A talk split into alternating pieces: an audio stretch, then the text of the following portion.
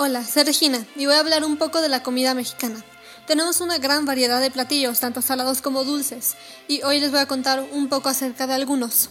El queso es un alimento con historia muy interesante que al día de hoy se utiliza en muchísimos platillos distintos. Se empezó a producir en México hasta la llegada de los españoles, ya que ellos trajeron animales que producían leche. Cuando empezaron a criarse vacas, ovejas y cabras, los nativos aprendieron a elaborar quesos con enseñanzas principalmente de los padres jesuitas. Por eso al día de hoy se elabora queso en casi toda la República Mexicana. En Tequisquiapan, por ejemplo, es uno de los mayores atractivos que hay. Fabrican queso artesanal delicioso. En los alrededores de la ciudad hay muchos ranchos con ovejas, cabras y vacas en los que se puede visitar, donde ofrecen servicios como que veas la elaboración de los quesos y puedes incluso probarlos. Anualmente se organiza una feria del queso y del vino en el que se conocen diferentes frutos de la región. También está el Museo del Queso y del Vino en el centro de la ciudad. Otro ejemplo es el vino. Gracias al clima templado de lugares como San Juan del Río, Ezequiel Montes y Tequisquiapan, hay muchos lugares ideales en los que se puede cultivar diversas uvas y elaborar vinos que se han convertido al día de hoy en una tradición. Muchos turistas llegan a venir para conocer viñedos, cavas y el proceso de fabricación con distintos tipos de uvas. México es el productor americano más antiguo, aunque la industria de buenos vinos es bastante reciente. Antes era consumida solo como alimento, medicina y reparador de fuerza. El vino en sí en México comenzó gracias a la colonia, ya que en las primeras vides que se plantaron fueron traídas por conquistadores europeos y misioneros españoles. Otro ejemplo son las tortillas, que están utilizadas en muchos platillos distintos, como tacos, quesadillas o chalupas.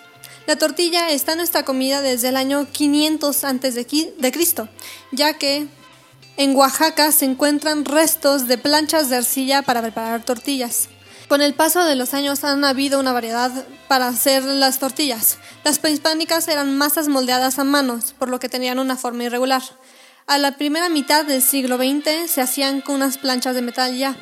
Se volvió popular hasta la época de la Nueva España y para la Revolución Mexicana el consumo ya era parte de nuestras costumbres. Un dulce muy conocido es el camote poblano.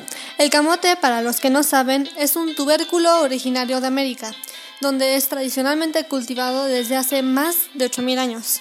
Hay una gran variedad de leyendas sobre el origen del dulce, pero todas tienen en común la mención de monjitas. Un ejemplo de estas historias es que surgió por accidente. Cuentan que en un convento de monjas en la que daban clases a niños había uno que era muy muy travieso. Él un día quiso hacer una broma a las monjas cocineras, haciendo una mezcla que fuera muy complicada de quitar. Metió camote y azúcar en una olla al fuego y batió para crear la mezcla. Una de las monjas lo probó y en lugar de enfadarse con él descubrió que era algo que sabía muy bien. Otra historia cuenta que un convento muy pobre durante la época colonial fue elegido para ser visitado por un alto ministro y necesitaban impresionarlo. Sin embargo, no tenían suficiente dinero para poder preparar algo grande. Entonces fueron creativos con el poco dinero que tenían y prepararon platillos nuevos que no pudieran ser encontrados en otro lugar. Usaron camotes de la huerta y agregaron azúcar, naranja y limón. Se dice que el ministro quedó encantado y comió más no poder. En mi opinión, es fascinante conocer un poco más de la historia de los platillos que conocemos también, ya que no siempre se escucha cómo fueron hechos ni cómo cambiaron hasta ser lo que son al día de hoy.